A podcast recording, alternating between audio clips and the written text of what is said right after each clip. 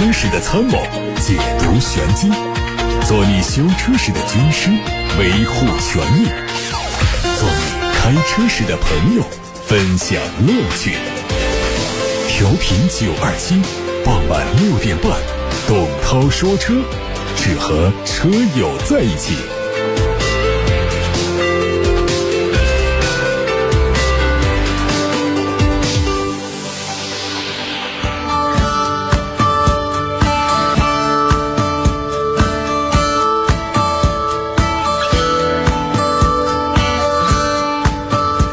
各位晚上好，我是董涛，欢迎在六点半到七点半准时听广播。欢迎大家把选车用车的问题、把用车的感受分享，还有汽车消费维权的投诉新闻线索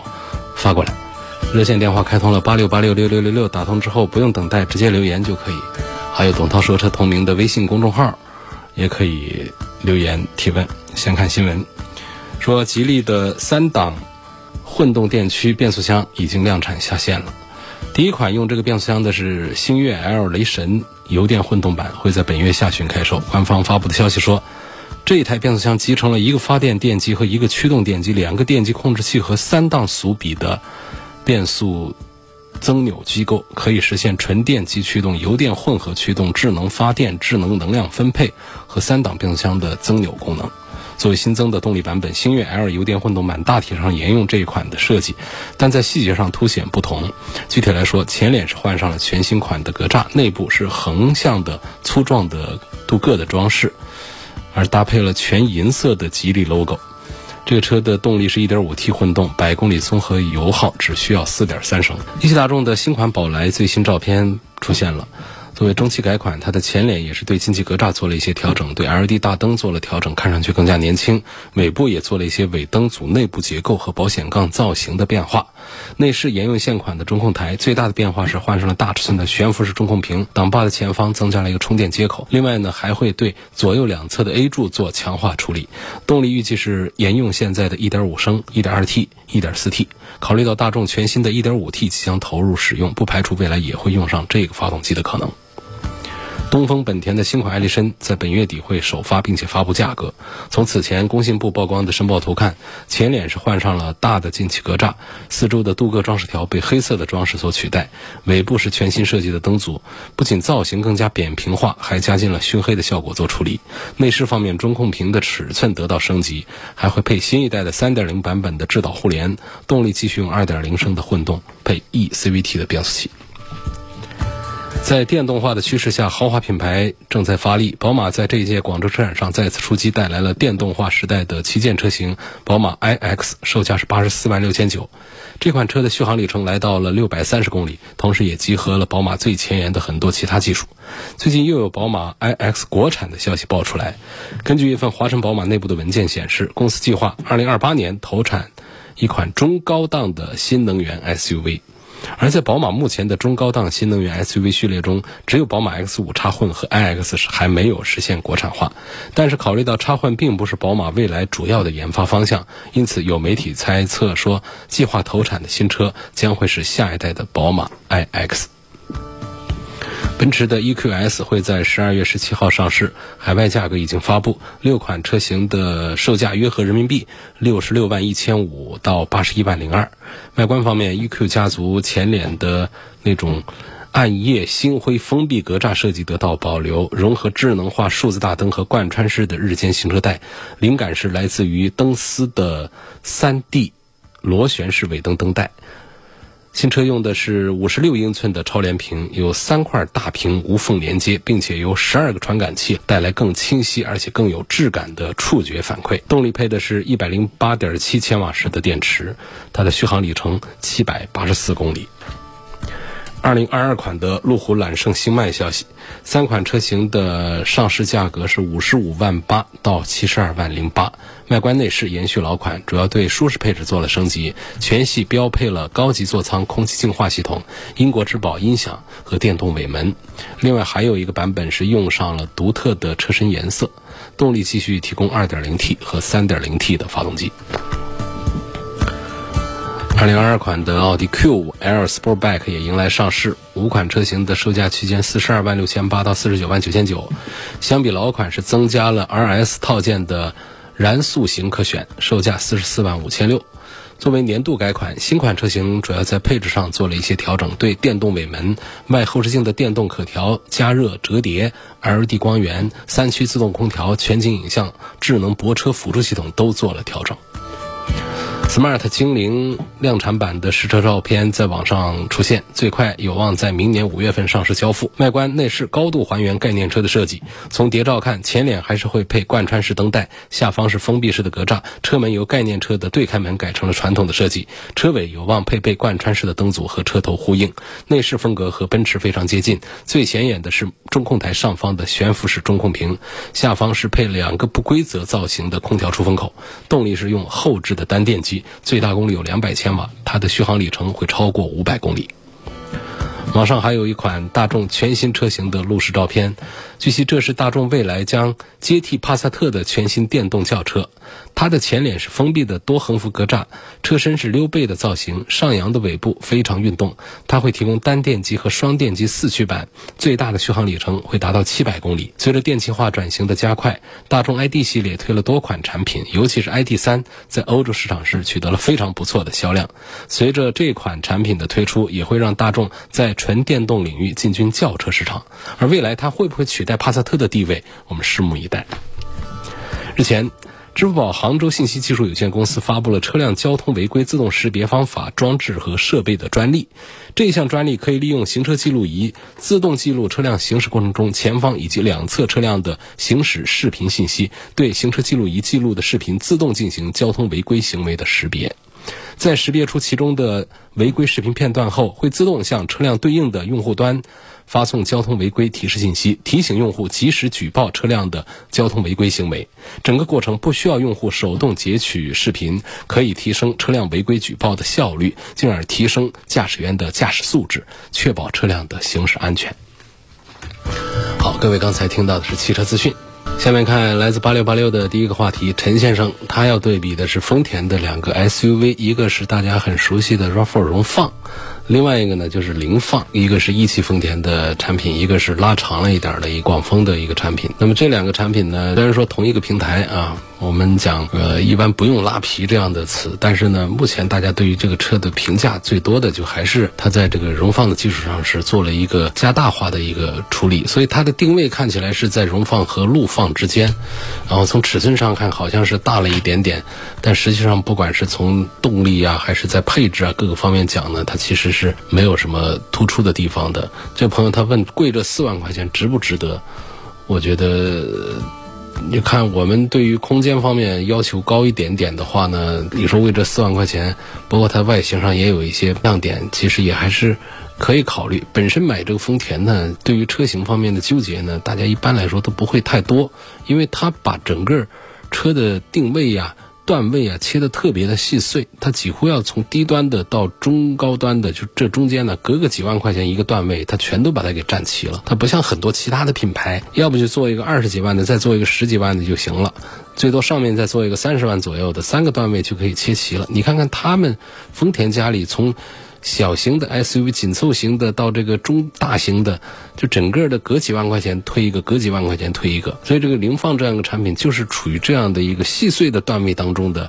呃一个精细化的营销产品。就是这个车本身，你说它值不值得？作为一个丰田的 logo 下，呃，它的故障率又不高。空间配置还对得起这个价格的话呢，其实就是这车就值得买。但是你要跟全球车型 RAV4 啊，跟这样的更多的来做一些对比的时候，你会觉得它还是不伦不类的这种感觉。实际上，在它上市之后，就是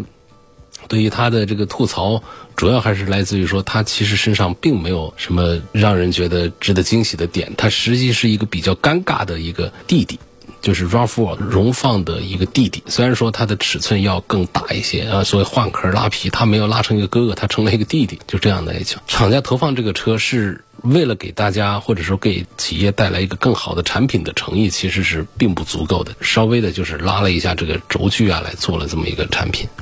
所以基本上我觉得意思不是太大，而且它的这个定价呢也贵了一些。我们不如说再往上看一看丰田的其他的。销量更大的、更成熟的这个产品，尺寸比它还大一些，其实这么一个不上不下的产品呢，在其他的品牌里面呢，也曾经出现过。像有一些轿车出来之后，像大众啊，曾经就在大家很熟悉的 A 级轿车和很熟悉的 B 级帕萨特之间呢，推了中间的这一个不大不小的一个产品，就想象起来应该是挺好的，但实际上呢，它在销量上是比较失败的。那么丰田的这个做法呢，这个凌放呢，其实就是给我的印象也就属于这么一个产品。我的建议呢，就是不如咱们要么就便宜一点，就买个 RAV4 荣放，其实空间已经很好用，还要再大一点干什么？要不呢，咱们就直接的车型上上到中型 SUV 上去，再换他们家的大一点的，像汉兰达呀这些，那不就是更香了吗？接下来我们看到另外一个话题：三十万六座、七座的 SUV 该怎么选？其实我一直不是太赞成大家来考虑三十万来买这个六座、七座。我觉得买一个五座，我们获得更好的后排空间和后备箱的空间，岂不是更好？天天拖着第三排座椅，也没几个机会来坐，后备箱的空间也小了，第二排的空间也小了，第三排的空间也不好。啊，当然这是我管总的一个意见啊。但是呢，确实市场上还是有一些车呢，可以向这位朋友推荐一下。比方说，论性价比，领克的零九，这也是昨天也有人在问的。这个车它底盘基本就是沃尔沃的 x C 九零，驾驶体验也比较好。那么要论这个空间的舒适性呢，你可以看凯迪拉克的 XT 六或者是理想的 ONE，都是这个价位的。然后这两个产品，他们在座椅的长度啊、舒适度啊、空间的表现呢，这方面都是。比同级别的要优秀一些。理想 ONE 这样的车，它有没有购置税，啊，内饰又更有科技感，外观还看得更精致。说实话，这个外观看起来，理想 ONE 呢比很多豪华品牌的车还看得更档次一些。这个凯迪拉克的 ST 六啊，理想 ONE 这样的车呢，它们车身大了以后，悬挂软了以后呢，开起来还是比较笨拙的。所以，如果说你要是对空间有要求，对操控也有一些要求的话，对于这个做工方面要求低一点的话，其实福特探险者是值得推荐看一看的。就它内饰上不拔尖，油耗也不低，底盘性能确实更胜一筹。呃，你要是说只想后期毛病少，哦，什么操控配置都不要，那就看丰田的汉兰达呀。所以这每一个七座车其实都有自己的特点，对应了我们不同的需求。啊，但是他们也有一些共同点，就是这些大家伙盲区大，转弯掉头不方便。如果我们平时说开车机会不多，或者说不是一个开车时间很长、技术很好的一个司机的话，你就不要冲着这种。特别大个的这个 SUV 去买，你可能会在市区平时用一用会比较累。福特的 EVS 怎么样？这个车也是我们的记者们刚刚拿车进行了试驾体验的，给我的反馈都说还不错。因为作为一辆主打智能和科技的福特车呢，这个 EVS 经典的动力。2.0T 8AT 虽然说功率比锐界、锐际略低一点，但是不至于影响操控。而在内饰方面，在车机系统、在智能配置这些方面，比传统的福特车都是有了质的提升和改变的。如果说你既想要新能源汽车的智能，又舍不得传统燃油车的驾驶感受的话，EVO S 是一个鱼和熊掌兼得的选择。捷达的 VS 七这个车怎么样？VS 七号称是大众探岳的平价替代品啊，甚至内饰比探岳还好看一点，因为211加爱信 6AT 加前后独悬，操控方面、动力方面大家放心了。这个 VS 七啊，很懂中国人啊。我觉得有两点，第一个呢，坚持用 6AT 的爱信变速箱；第二个呢，全系配全景天窗、无线充电呢、电子手刹这些东西。所以我觉得捷达的团队是很懂得中国市场的。不过如果说你对安全性有更多要求，建议还是上高。配，因为它的十一万多的车呢，就只有前排的两颗安全气囊，这个实在是在当下是很寒酸了。然后十二万多的呢，就多了前排侧气囊，到十三万多的会有前后的侧安全气帘。我认为六个安全气囊，现在我们买一个十几万的车的话，还是应该作为一个重点考察的一个方向，至少得是四个。家庭用车还是应该保障全方位的一个乘客都可以有一个气囊保护。下面有网友问我，老婆想买一台车作为代步车，家里已经有一辆车，她看中了高尔夫的八代，你觉得这款车怎么样？买它的哪一个配置会比较好？买个大众的高尔夫呢？我觉得是很稳当的一个选项，在两厢的这个合资的产品当中，高尔夫其实一直还是各方面做的都比较好，比较平衡的。但是呢，这个车呢，就是我在推荐上有一点膈应，就在于这家伙除了顶配的 2.0T 之外呢，其他的都用的是七速的干式双离合变速箱。不管厂家对我的言论怎么看吧，反正我还是对我的听友和车友们推荐这个七速的干式双离合的时候呢，还是更谨慎一点。就是我们十三四万两厢车大堆的。就是也不说干式双离合就一定出问题吧，但是我们选一个故障率更低的，是不是要更加的靠谱和稳当一点点？好吧，所以我不是太推荐这个高尔夫了。现在看到的几个问题是这样的：张女士说，奥迪 Q 三的 1.4T 女士开。安全性、舒适性方面怎么样？安全性不用讲啊，没有问题的。在这个价位里面的 BBA 的三个产品，一个是奥迪的 Q3，一个是宝马的 XE 还有奔驰的 GLA 啊，他们在安全性上这不用考虑，主被动的安全配置，在二十几万的产品里面肯定是比较好的。就是在二十几万的产品当中，这个豪华的入门的紧凑型的车，来跟我们合资的、跟我们其他的这些产品来比，这个主被动的安全配置，那都是不会输的。你看到他们的安全配置从低到高都是全系做的比较高段位的。第二个呢，就是从这个舒适性方面来讲呢，这个作为女士来看，现在的 GLA 也好，宝马的 X1 也好，奥迪的 Q3 也好，实际上。车里的舒适性啊，从驾驶的舒适性上讲，都是差不多的，都是有保证的，不是讲空间的问题，而是说整个的驾驶的感受啊，这种舒适啊，都是比较针对于年轻的车主，尤其是针对了一些女士车主做了一些设定的。但是呢，在这三个产品当中，我还是推荐奥迪 Q3 要多一点，原因就在于说，奥迪的车就是在低配的低端的产品上会做的比。奔驰和宝马，尤其是比奔驰的要做得好一些。像奔驰这样的车呢，它会在 S 啊、GLS 啊、大 G 啊，在这些产品上更加的用功夫。那么在入门的产品上，面子做的多一些，里子上呢做稍微的要大一一点。宝马呢要比奔驰的做的稍微好一点，但是宝马也还是比较重视的是它的终端产品，比方说三系啊、它的五系啊，做的更加的注意、更加的讲究。那么奥迪呢，它跟这两个厂家不一样，它比较注重的就是它的入门产品。像我们比较早接触奥迪的入门产品是 A 四，其实 A 四是很棒的车，做的一点都不马虎，很讲究。可能大家会说，奥迪 A 四、A 六上用了大量的大众的这个配件，其实这些配件呢，在一个集团里面，它也没必要说专门的来定一个奥迪的 logo 的，因为在宝马和奔驰家族里面，他们的集团体系不一样的。如果他们底下也有这样的品牌的话，也可能用底下品牌的 logo 的一些配件用上去，所以这倒不是一个很大的问题。所以管总的就是，我觉得。我们来买这个奥迪的这个低端的产品，往往会比奔驰和宝马的低端产品更加的实在，性价比方面我评价还是要更高一些的。所以从这个角度，我赞成这位朋友对于奥迪 Q3 的选择。魏先生的话题是：上汽奥迪 A7L 2.0T 和奔驰的 E300L，希望做一下对比。来说这个 E300 啊，有没有必要我等它换上跟这个？S 级、C 级相同的内饰啊，这个是现在的 S 级的内饰是很漂亮。C 级坐进去呢，恍惚间也像个 S 级一样，特别像 S 级。就唯独把这个 E 级啊落在那儿了，大家也就着急说，要是它也换就可以了。E 级的大换代是在二零二三年。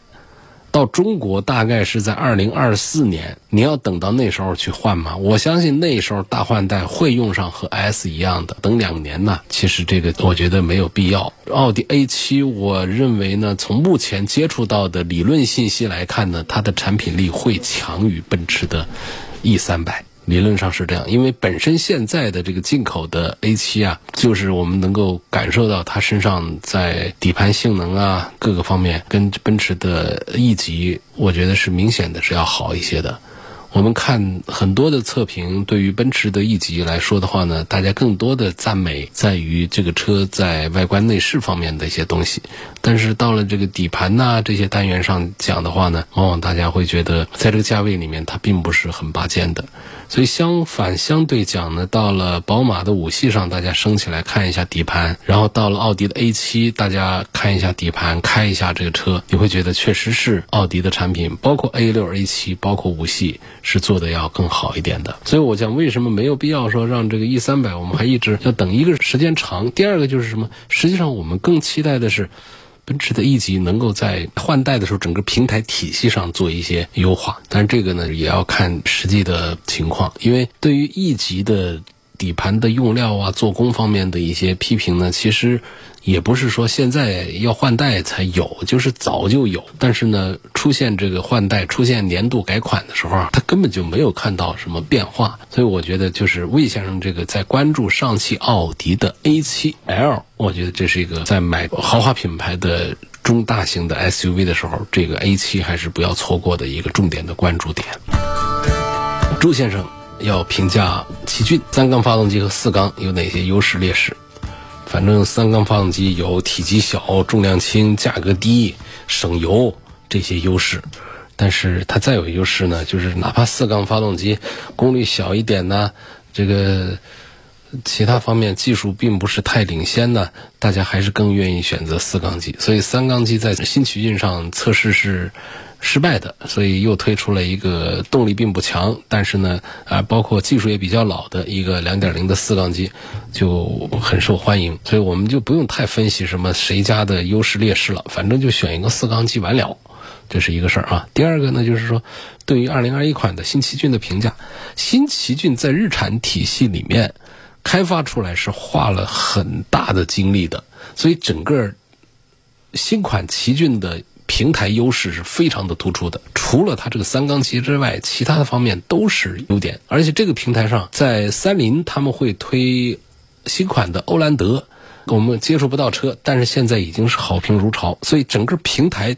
来评价这个奇骏的话是很棒的。那么如果说有一款动力更好的四缸机的话，那就更棒了。所以它现在就是三缸机这块，让它遭受了很大的一个阻力。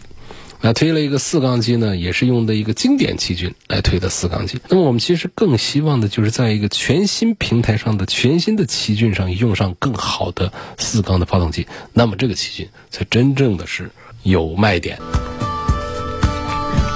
肖先生又在问奥迪了，问奥迪的 A 三跟这个奥迪的 Q 三，不考虑空间，我该买一个谁？我这还是老话了，就还是推荐。Q 三